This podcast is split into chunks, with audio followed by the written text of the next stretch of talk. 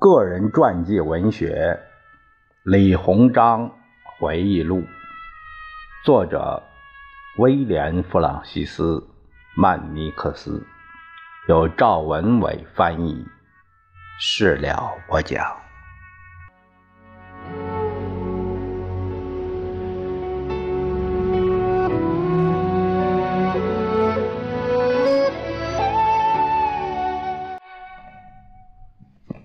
我们看第十六章，它的标题是“奉命救驾”。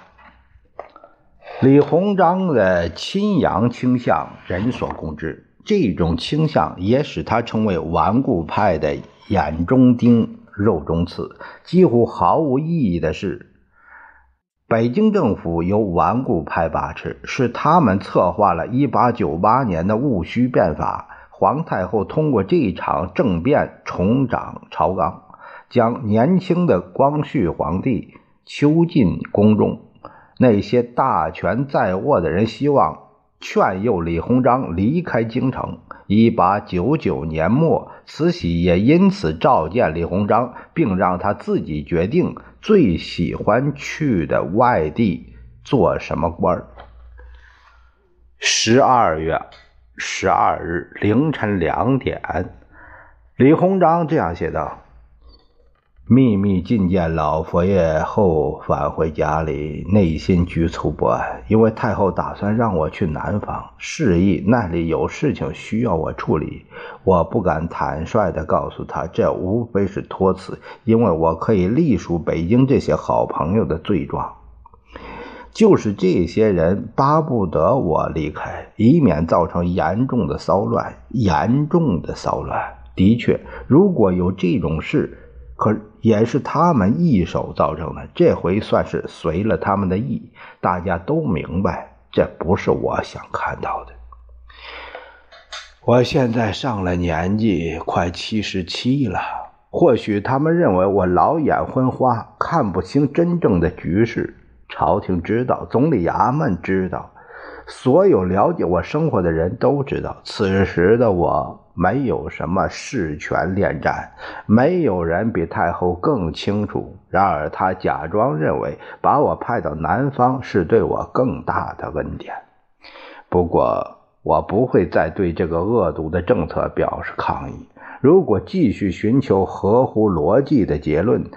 那么这个结局只有一个：即便大清王朝不被推翻，也会毁灭国家，令朝廷蒙羞。我应当最后呼吁一下荣禄、袁世凯，甚至那个鲁莽冲动、惹是生非的端郡王。如果仍没有满意的效果，我就再次跪倒在太后面前，恳求她从关中赶走义和团的势力。但是我担心义和团已经说服他了。他确信所有的洋人都将被赶进海里。如果这些大人物能见识一下我所见的陆军、海军、欧洲和美国的强大力量，他们就不会再像孩子一样做梦了。李鸿章的日记中没有透露他是否向这些紫禁城中的强权人物发出最后的呼吁，以便避免他预见的复杂局面。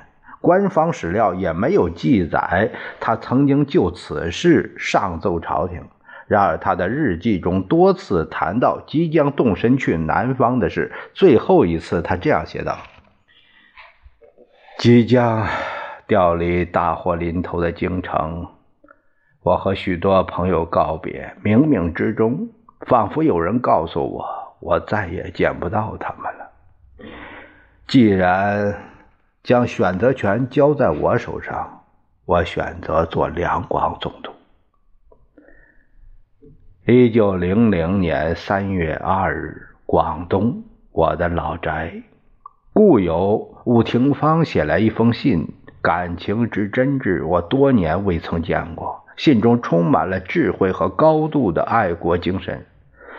我要把它抄写几份，尽快寄给北方的督府们，希望他们能够领会武博士深刻明理的话语。我们优秀的公使对华盛顿的想法以及美国主张的总体趋势了如指掌。端郡王他们最好听从他的劝告。三月十七日，樊国良主教写信说，京城里所有开明的朋友都认为我的离开是一个错误。我同意他们的看法，但这只是我一生中在别人挟持下犯的许多错误中的一个。三月二十六日。我很懊悔，一八九五年和日本签订和平协议时没有同意割让山东省和其他租界地，因为如果这样，中国就除掉了一个祸患。这个地方狂热的义和团就像谷物船上的老鼠一般，胡起海塞。宇贤作为一个满人，朝廷所谓的朋友，却将刀剑交予义和团，助长他们内心的残暴。要是让我说，就凭这个巡抚到目前为止扮演的卑鄙角色，就该被革职查办。现在荣禄也会这么认为。我很清楚玉贤的愚昧无知和咄咄逼人，他连给我抬轿子都不配。三月二十七日。从北方地区发来的报告：义和团四处滋事，烧杀劫掠，保定府、天津和许多小县城均遭到威胁，京城也在担惊受怕。我无能为力了。从现在开始，我要尽量少写、多睡。自从来到这儿，我已经度过了许多不眠之夜。我已经老迈，现在离我安息的日子。不会太远了。三月二十九日，荣禄来电说，老佛爷对义和团网开一面，但是他不会把政府的军队交给他们。我只相信前半部分的内容。四月五日，袁世凯这样的人也听凭义和团为非作歹，实在令人遗憾。据我所知，他就是这么做的。他经验丰富，在朝鲜时表现得很能干，而且是一个爱国者。但是时事的喧哗似乎冲昏了他的头脑。他应该知道，洋人哪怕只是德国人，只要他们突发奇想，也能毁灭整个大清国。他没有给我回信，所以我也不必白费力气再和他讲话了。荣禄则不同。他总是回信答复我，尽管他常常词不达意。我想他意识到端郡王已经完全操控了太后，他担心长此下去自己会失宠。四月五日，现在当局应该未雨绸缪，别再火上浇油了。四月七日。我给康格少校写了一封信，告诉他最好告知美国政府即将到来的暴乱，然后携家眷离开北京。我非常敬佩这位优秀的外交官，他是一位最可敬的民族最可敬的代表。四月十六日，毕竟除了家人和故友之外，太后是我在这个世上最好的朋友。这么说是因为我接到各方的报告，所谓的义和团肆行无忌，屠杀洋人教民，抢夺他们的财物。如果我在北京，绝对不会坐视不管，一声不吭。这也意味着端郡王将负责除掉我。不管怎样，少活一两年并无大碍。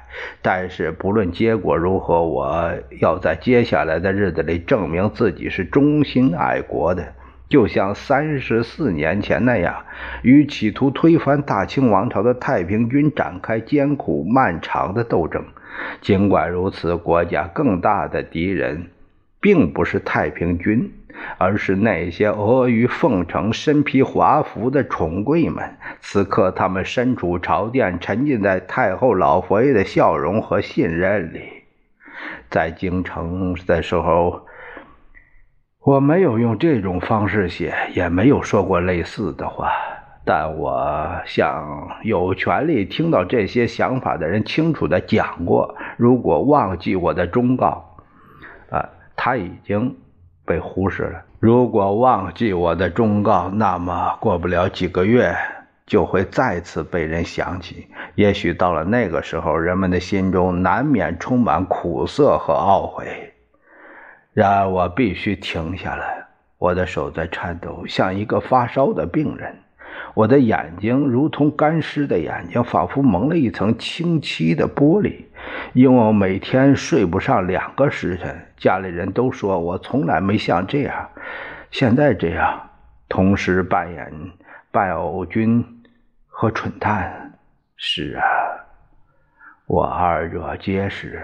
但是将来我会努力全面改善自己。但是我希望和祈求将义和团打入十八层地狱。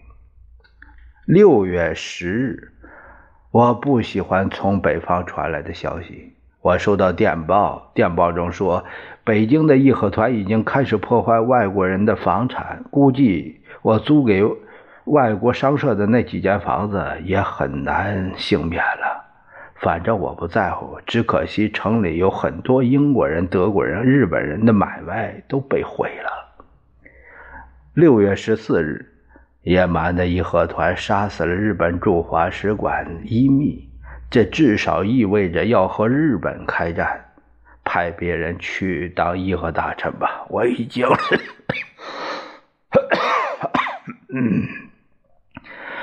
我已经受够了赔礼道歉。干站在那里任人谴责、辱骂。六月十五日，端郡王肯定掌管了京城的事务，引领朝廷走向毁灭。他应该羞愧地转过头去，他的脑袋里塞满了仇恨的烂泥，没有一点真正的脑子。如果在北京，我一定会谴责他。他是大清国历史上的头号敌人。我这么说可能会被斩首，但是对这个傲慢无知的端郡王讲出真心话，会给我带来满足感，掉脑袋也值得。午夜，我夫人说：“民族的忧患快把我折磨疯了。”她说错了，她经常说错话。如果没什么事麻烦我，我才会发疯啊。半个世纪以来，我正常的精神状态就是忧虑不安。也许操心义和团是件好事。六月二十二日，我接到一封电报，他们居然无耻地杀死了德国公使。这些恶徒到底想做什么呢？现在不止和日本，还要和德意志帝国开战。义和团的行为太过分了，他们已经把朝廷卷了进来。朝廷要在这件事情对列强们负责呀！整个基督教世界都会联合起来对付我们，并把手伸向大清国的脖子。所有的警告都是徒劳的，我说什么都没用。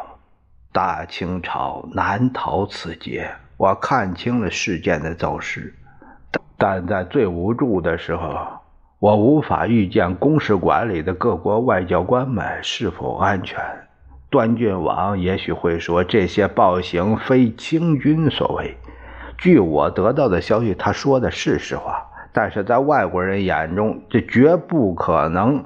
为朝廷开脱罪责，日本人一定心中窃喜，因为他们死了公使馆里的一秘。这个借口他们等了很久。自从不该得的战争果实被大清国拿走后，他们的胸中就一直燃烧着懊丧和失望。杀了德国公使，只认个错是不行的。如果两个传教士丧命，就可以让他们从我们手中夺走胶州，那么克林德男爵死了，他们又会要求什么呢？疯狂的一切将导致怎么样的后果呢？我不认识那个日本官员，但是克林德男爵是是在北京最后与我道别的人之一。那时他愉快地和我谈起了四年前我们在德国的会面。当时我是德意志帝国的客人，而现在我的同胞在京城的大街上杀死了他。现在德国人会怎么评价大清国？这个我曾经那么骄傲的谈论，那么郑重其事的尽力代表过的国家呢？现在所有的基督教国家都会认为中国人是一群野蛮人。既然我们不遵守最基本的国际行为准则，也就不配得到最基本的国际礼让。六月二十三日，尽管身体不适。我还是向端郡王荣禄、袁世凯发去急电，告诉他们，如果他们想让大清国免于被洋人瓜分的境地，就必须动用全部兵力对抗义和团。我还给庆亲王发了一封长电，虽然自从甲午战争后，他并不是很欣赏我，但他是个坚韧理性的爱国者，而且。他也看到大清国很可能跌入可怕的深渊。六月二十四日，我病了，身体很虚弱。从京城捎来的信儿中有一封信，发给媒体的电报上说，义和团已经完全控制了京城，但庆亲王拒绝加入他们的队伍。如果他愿意让他的军队抗击义和团，他将挽救时局。六月二十五日，有一个来自京城的未经证实的消息，说总理衙门已经告知各国公使，自大沽炮台开火起，双方进入了战争状态。如果这是真的，那么政府已经无可挽回地走向了毁灭。朝廷竟然在政治上疯狂愚顽到如此地步，简直难以置信啊！六月二十九日。今天我收到一份以皇上的名义颁布的诏书，我知道这份诏书是太后写的。我朝两百数十年，深人厚泽，凡远人来中国者，列祖列宗，往不待以怀柔。待道光咸丰年间，符准彼等护士，并起在我国传教，朝廷。以其劝人为善，免允所请，出意救我范围，尊我约束，居三十年来，是我国人后一意抚寻，乃意肆嚣张，欺凌我国家，侵占我。土地蹂躏我人民，勒索我财物，朝廷稍加迁就，彼等负其凶横，日甚一日，无所不至。小则欺压平民，大则侮慢神圣。我国赤子仇怒郁结，人人欲得而甘心。此义勇焚烧教堂、屠杀教民所由来也。朝廷仍不肯开信，如前保护者，恐伤我人民耳，故再降旨申进，保卫使馆，加恤教民。故前日有全民教民，皆无赤子之欲，原为民教解释素贤，朕今涕泣以告先庙，慷慨以示师徒。与其苟且图存，一修万古，孰若大张挞伐，一决雌雄？连日召见大小臣工，寻谋迁统，尽击击山东等地，义兵同日不期而击者，不下数十万人，下至五尺童子。亦能执干戈以为社稷。七月十二日，我在床上躺了九天，睡得很少，也没怎么吃东西。经闻坊间传闻，我再次被任命为直隶总督，这不可能是真的，因为有几个原因。不管怎样，也不管是否在衙门里办公，我应该留在原地不动。十五年前的那番话似乎又在耳边响起。李鸿章指的是他作为特使动身去日本议和前，庆亲王发表的评论。十五年前的那番话似乎又在耳边响起，是他惹的麻烦，现在就叫他自己收拾。七月十三日，当地媒体发表文章，证实了我重新调任直隶总督的传闻。身体不适，无法去北方赴任。七月十四日，全家人哭哭啼啼，因为今天的报纸已经确认了任命的传闻。七月十七日，今早接到太后的电报，这个事实令人哑然无语。他命我立即北上，说国家正处于危急关头，急需我出面。是啊。急需几个月，我在北京时不急需我。如果当时问我有什么忠告，我可能会这么做。但是既然违背圣旨，最好保持缄默。我坚定不去，即使因此付出高昂的代价。同一天晚些时候，我刚给太后发去一封电报，内容如下：承蒙太后信任，不胜感激之至。为念二十多年来在直隶总督任上成功的建了一套新型的管理机制，如今却毁于一旦。以臣现在的身心状况，恐怕不足以担此重任。如今情势危急，尚需比臣更得力的人选。后来，我又通过袁世凯给太后老佛爷发去另一封电报，问是否有可能把外国公使们从北京安全地护送到天津。我还对他说，他可以告知太后，只要健康状况允许，我很可能立刻北上。七月二十二日，上海，看来我只能服从朝廷的指令。为了一个我根本。根本不同情的阶级的杀戮行为，向洋人们鞠躬作揖、赔礼道歉。我厌倦这一切，好像我就必须要面对这些从来没有遇到过的难题和复杂局面。一想到所有这些多余的麻烦，以及他们对我真诚无私的劝告的不屑一顾，我就提不起什么兴趣来。可是担当此任，舍我其谁呀？七月二十三日，上海。今早我接到太后老佛爷的电报，李鸿章必须服从先前的谕令，不许有任何疑义，迅速北上，不容多虑。形势危急，不得借故推脱。七月二十三日午夜。刚写完给朝廷的奏折，第二天一大早就发加急信件给袁世凯。尽管篇幅很长，我还是抄写了一份。如果不能载入档案，至少我的子孙可以知晓我的想法。应需牢记，中国与外来的野蛮人自远古时起。频繁交战，历史的教训告诉我们，最好的办法是在弄清敌我力量对比之后再做决定。自道光中期起，洋人逐步向我国边境施压，如今我们确实被逼到了绝境。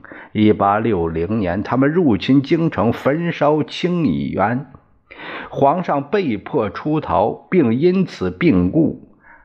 皇上的后代自然渴望复仇，臣民们也应该继续抱着不变的复仇渴望。自那时起，法国从我们手中夺走了安南，整个藩属国已经不可挽回的失去。日本与我们对抗，将我们赶出朝鲜，更大的灾难和领土损失接连发生。德国占领了胶州，接着俄国吞并了旅顺港和大连湾。英国索要威海卫和九龙，同时要求上海扩大租界范围，在内陆开放新的通商口岸。法国针对广州湾提出进一步的要求。面对如此痛心反复的侵略行为，我们怎么能保持沉默呢？不试图改善国防的人是怯懦的，不盼望清算那一天的人是无耻的。我本人享受朝廷的恩宠，国家对我抱有很大的期望。如果大清国开始打光荣的胜仗，我自然满怀欣喜。如果亲见这些野蛮的国家最终被我们降服，唯命是从的纷纷向朝廷致敬，也是我有生之年的乐事。然而不幸的是，我不能不意识到一个可悲的事实：大清国无法与任何一个列强匹敌，我们的国力无法承担此任。鉴于影响到国土完整的问题，谁又会愚蠢到向价值连城的瓷器旁的老鼠开枪呢？无需占卜的技能也能明白，鸡蛋比石头易碎。让我们举一个最近发生的事情来佐证这个结论。最近数以万计的义和团和清兵攻打天津的外国租界，抵抗他们的只有两三千洋人士兵。然而，经过十天的激战，只有几百洋人被杀，而不少于两万中国人战死，更多人负伤。同样。北京的公使馆既没有真正的防御工事，也没有坚固的堡垒。外国公使和官员们也没有接受过训练，如何使用武器？董福祥部士兵为了拿下公使馆，连续攻了一个多月，白白损失了几千人。列强联军的舰队正抓紧向前线大量运兵，最重的大炮现在也被火速运到了我们的海岸。大清国有足够的军事实力和他们对抗吗？是否有一个将领有能力抵抗这种入侵呢？如果外国列强派来十万士兵，他们可以轻而易举地攻占北京。到那会儿，皇上想逃也不可能了。无疑，你们会再次逃往热河。可是这次没有圣宝指挥，谁来阻截追兵？或许你们会决定像一八九五年那样，马关那样，再召集一次议和议会。但是今天的情形与那次截然不同了。当时伊藤博文愿意与我这个全权大臣会面，遭到义和团背叛。被所有的人抛弃的皇上、太后、老佛爷，上哪去找一个亲王顾问或者是官员向你们提供有效的帮助呢？你们的财富将毁于一旦。夜里想到将要发生的事情，我常常是不寒而栗。任何一个有见识的君主，只要看到这些荒唐的自称有超能力的义和团，肯定早就把他们处死了。汉朝灭亡是因为相信术士和他们所谓预见未知的能力。史书上不是这样记载的吗？宋朝毁灭不是因为相信披着神奇铠甲的将士有超能力这些荒谬的故事吗？我已经快八十了。死亡离我不远了，承蒙皇上恩宠，臣是四朝元老。如果我犹豫不决，不说出内心的想法，再有脸在阎王殿里面面对列祖列宗啊！因此，我不得不郑重的祈求，并恳求两宫立刻放弃那些可耻的江湖术士，立刻将他们处以死刑。你们应该立即采取措施，任命一位高官，命他肃清这些可憎的群匪，负责把外国公使们安全护送到联军的总部。天气炎热，我仍然抓紧北上，从广州去到上海，并在那里准时接到了催促进京的谕令。我身体很虚弱，不管病多重。都不能阻止我听从召唤。仔细读过诏书，我的结论是：两宫还没有采纳理智的政策，你们仍旧在和义和团的掌握之中，把这些义和团当成恭顺的臣民，结果导致骚乱蔓延，全民恐慌。此外，我人在上海，手下没一兵一卒，即便继续北上，竭尽全力来到宫门前，一路上也将遭遇无数的危险。结果很可能又为乱臣贼子提供一具尸体，让他们把我剁成肉酱。所以我要继续留在这里，想一想有什么办法和途径可以招募军事力量。与此同时，我还要寻找机会弄清敌人的计划，并向他们提出有用的外交建议。计划一旦完成，我将尽快北上。接下来的几个星期，李鸿章几乎没写什么日记，因为身体的病痛困扰着他。与此同时，他也不愿意继续北上，除非朝廷能保证京城洋人的人身和财产安全，并立即惩办祸首。八月二日，我很担心我的好名声。会和那些煽动暴行的人联系在一起。只有太后和她身边的人答应我的要求，我才会北上。八月八日，一个病人被任命为全权大臣，与列强商讨和平协议。我四肢虚弱，几乎无法支撑身体，怎么能抬起头来考虑这等事情呢？李鸿章日记中有关义和团的最后几行话是八月十八日在天津写的。休息了几天，我要继续去北京，想办法让列强们住手。如果我的手不这么乏力，我的事业不比我的手更脆弱，该有多好！朝廷躲起来了，人们惊慌失措，我担心眼前的任务太重，体力无法承受。不过，在教廷可能爆发的战争之前，我还是要做一件事：我要让洋人们再次相信我们，不要推翻大清朝。我要把老佛爷请回宫中，问他是否接受了教训。这位大清国元老确实让中国重获了主权。他和有直接利害关系的十国代表进行了长期谈判，各方均承认，在七十九岁时，这个曾经希望自己成为中国桂冠诗人的李鸿章，至少做到了有史以来所有中国政治家、外交官没有做到的事情。他获得了让人敬仰的月桂华环。然而，年迈。病重的义和全权大臣没有实现最后的愿望，他没能在宫中再次见到慈禧。尽管他接受了教训，但是李鸿章已经没有那份荣幸当面问他这个问题了，因为太后老佛爷从紫禁城仓促出逃十个月后，正在返回北京的途中。